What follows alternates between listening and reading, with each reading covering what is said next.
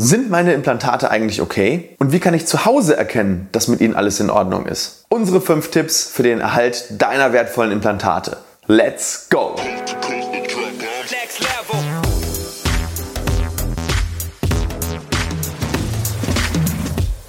Hallo liebe Community, mein Name ist Dr. Stefan Helker und ich heiße euch herzlich willkommen bei der Audioversion unseres erfolgreichen YouTube-Formates Implatalk.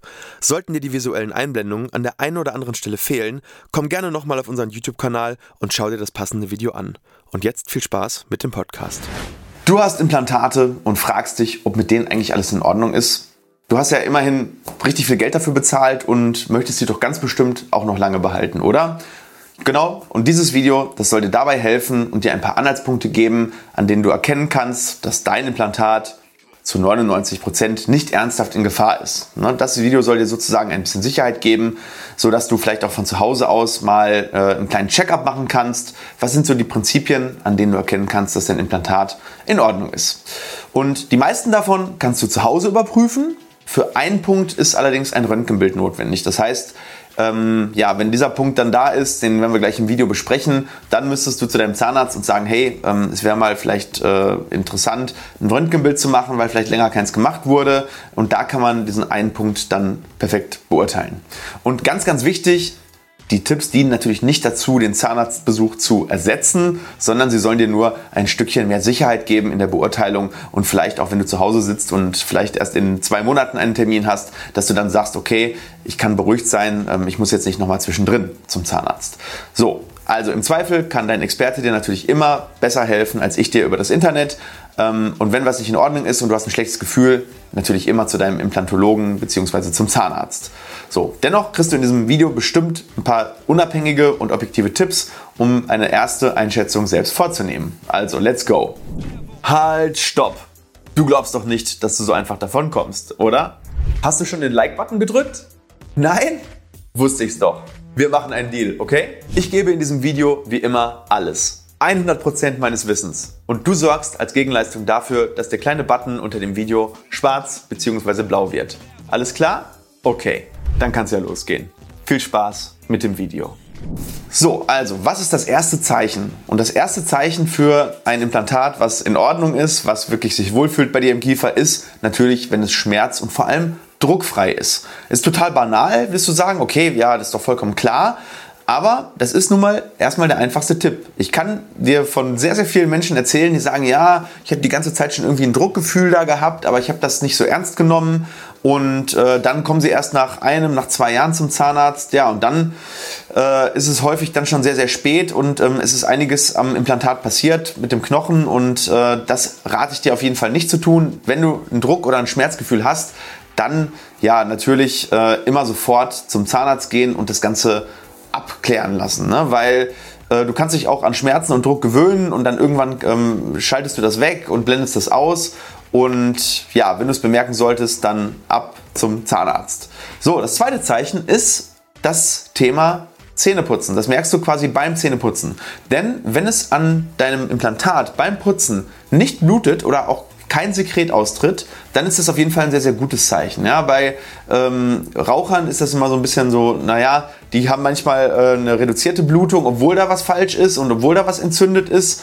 Aber bei ähm, den meisten Leuten, wenn da eine Entzündung da sein sollte, dann ist das ein, ähm, ja, dann ist Bluten ein Entzündungsindikator und wenn das nicht vorhanden ist, dann ist ein größeres Problem am Implantat zumindest unwahrscheinlicher, als wenn es blutet. Ist jetzt kein, kein 100% Marker, also es gibt auch ja, einfach Leute, bei denen blutet es halt ein bisschen und es ist trotzdem alles in Ordnung, aber wenn es sehr, sehr stark blutet, ist ein, eine Entzündung einfach wahrscheinlicher, als wenn es nicht blutet.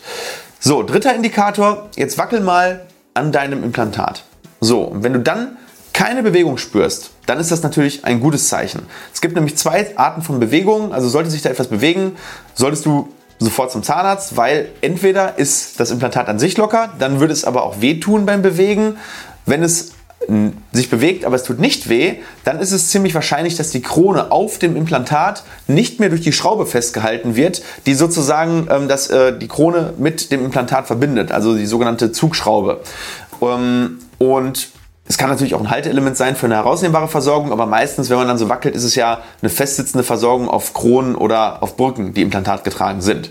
Und das ist soweit erstmal nicht so dramatisch, weil man kann das dann, im, beim, wenn du beim Zahnarzt bist, wenn es verschraubt ist, die ganze Versorgung, umso besser. Dann nimmt der Zahnarzt einfach die ähm, okklusale Verschlussschraube sozusagen raus, nachdem er dann den okklusalen Verschluss entfernt hat.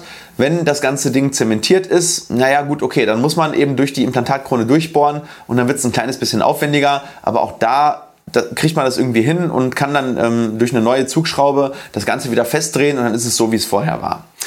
Ähm, das Problem ist nur, wenn du das jetzt nicht machst, also sprich, wenn du es einfach so locker lässt und es wackelt immer weiter und immer weiter, äh, dann kann es eben dazu kommen, dass so nach und nach durch die Bewegung erstens die, die, die Schraube eine, eine, ja, eine, eine Biegung kriegt, im Prinzip so ein, so ein Drehmoment in die falsche Richtung und dann kann entweder die Prothetikschraube brechen oder noch schlimmer, es kann zum Beispiel an der Implantatschulter sich verkanten und dann kann das Implantat an sich Schaden nehmen. Das heißt, Du solltest definitiv, wenn du diese Lockerung merkst, nicht mehr so lange warten. Das ist jetzt kein Grund für die Feuerwehr, aber es ist schon ein Grund, auf jeden Fall äh, ja, am nächsten Tag oder zumindest in der gleichen Woche beim Zahnarzt anzurufen und da dann eben einen geplanten Termin zu machen.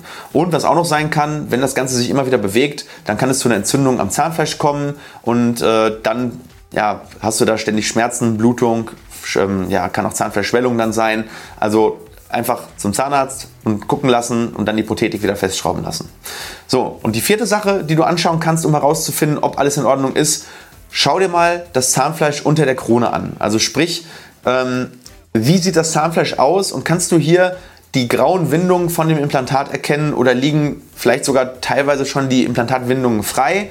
Wenn nein, dann ist es ein gutes Zeichen, weil das bedeutet, dass ein Knochenabbau im Implantat unwahrscheinlicher ist. Wenn die Antwort ja ist, dann hat das Implantat definitiv bereits einen Knochenabbau und dann solltest du deinen Zahnarzt darauf ansprechen. Wenn er das nicht sowieso schon auf dem Schirm hat und ja, wenn das dann so ist, dann kann man entweder überlegen, okay, müssen wir jetzt hier eine Periimplantitis-Therapie machen oder ist es soweit in, in unter Kontrolle, sind die Taschentiefen vielleicht flach obwohl vielleicht ein leichter Knochenabbau da ist, dann ist das gerade bei länger im Kiefer schon sich befindenden Implantaten, wenn die so 15 Jahre alt sind, ja, dann ist das auch nicht so das Riesenproblem. Äh, da muss man das aber eben prophylaktisch oder in der Prophylaxe immer wieder säubern und vor allem die Implantatoberfläche ja mit einem, mit einem relativ engen Intervall immer wieder sauber machen, damit kein weiterer Knochenabbau dann eben geschieht.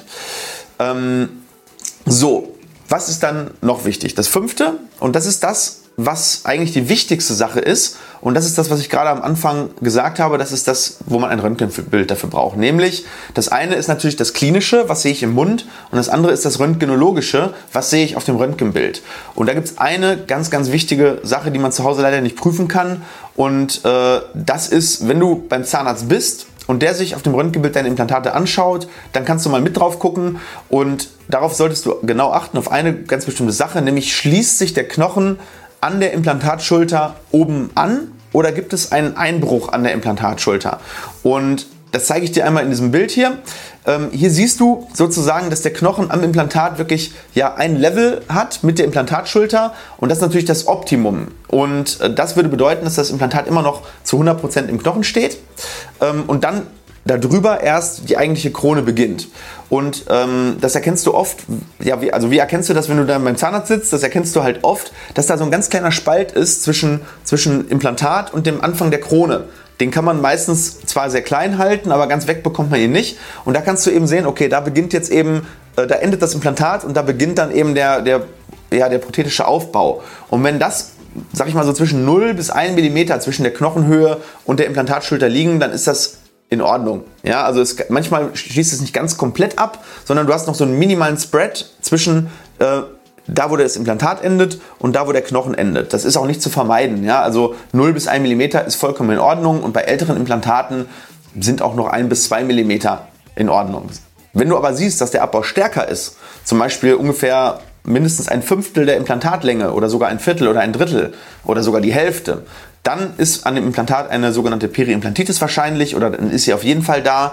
Und das ist dann besonders gefährlich, weil gerade wenn der Abbau zum Beispiel aussieht wie so ein Trichter, dann bedeutet das meist, dass da eine aktive Periimplantitis vorliegt. Es gibt auch einen rein horizontalen Knochenabbau. Das ist der, von dem ich vorhin geredet habe, der, sag ich mal, mit fortschreitender Dauer des, des Implantates nach 20 Jahren gibt es relativ selten Implantate, die nicht zumindest einen kleinen Knochenabbau haben. Das ist ähnlich wie an den eigenen Zähnen. Die sind auch meistens, wenn man dann irgendwann 60, 70, 80 ist, haben ein, eben einen leichten Knochenabbau. Die Zahnhälse werden ein bisschen länger, passiert am Implantat auch. Aber wenn es diesen trichterförmigen Abbau gibt, also einen vertikalen Abbau, dann muss ganz dringend zeitnah gehandelt werden, sonst droht eben weiterer Abbau und dann irgendwann auch Implantatverlust. Ja, was aber auch wichtig ist, ist, dass auch ein sehr starker ebener Implantatverlust, also ein horizontaler Implantatverlust nicht gut ist, vor allem wenn er mit Punkt 6 einhergeht und der kommt jetzt und das ist die sogenannte Taschensondierungstiefe.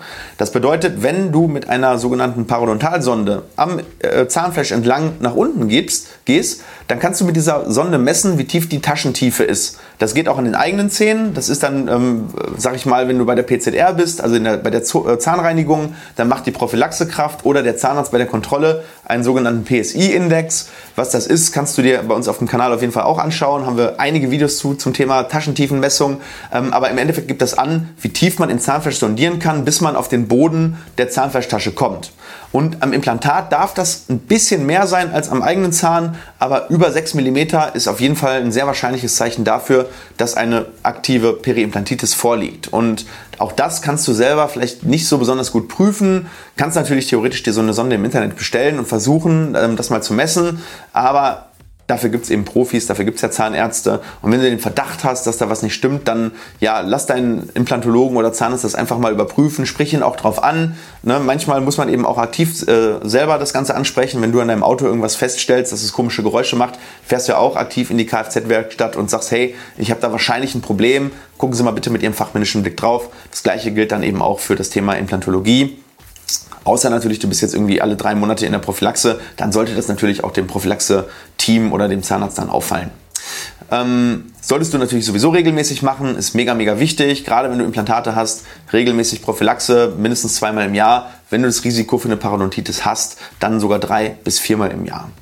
So, ich hoffe, dass ich dir mit diesen Tipps schon mal so ein bisschen helfen konnte und äh, vielleicht dich auch ein bisschen beruhigen konnte, falls du da gerade irgendwie so ein Thema hast und nicht weißt, ob mit dem Implantat alles in Ordnung ist und dass du vielleicht einen Impuls bekommen hast, vielleicht doch mal einen Profi draufschauen zu lassen. In jedem Fall freue ich mich über einen Kommentar von dir, wie das jetzt momentan bei dir und deinen Implantaten so ist. Und falls dir dieser Kanal gefällt, wie immer, natürlich freue ich mich über ein Abo oder ein Like für den Kanal. In diesem Sinne ganz liebe Grüße, alles Gute und ich freue mich, euch bald wiederzusehen. Bis dann, euer Dr. Ecker. Leider sind wir schon wieder am Ende dieser Episode angelangt. Wenn dir diese Folge oder unser Podcast gefällt, dann schicke ihn doch einer weiteren Person und sorge damit dafür, dass die Menschen fit im Thema Zahnmedizin werden.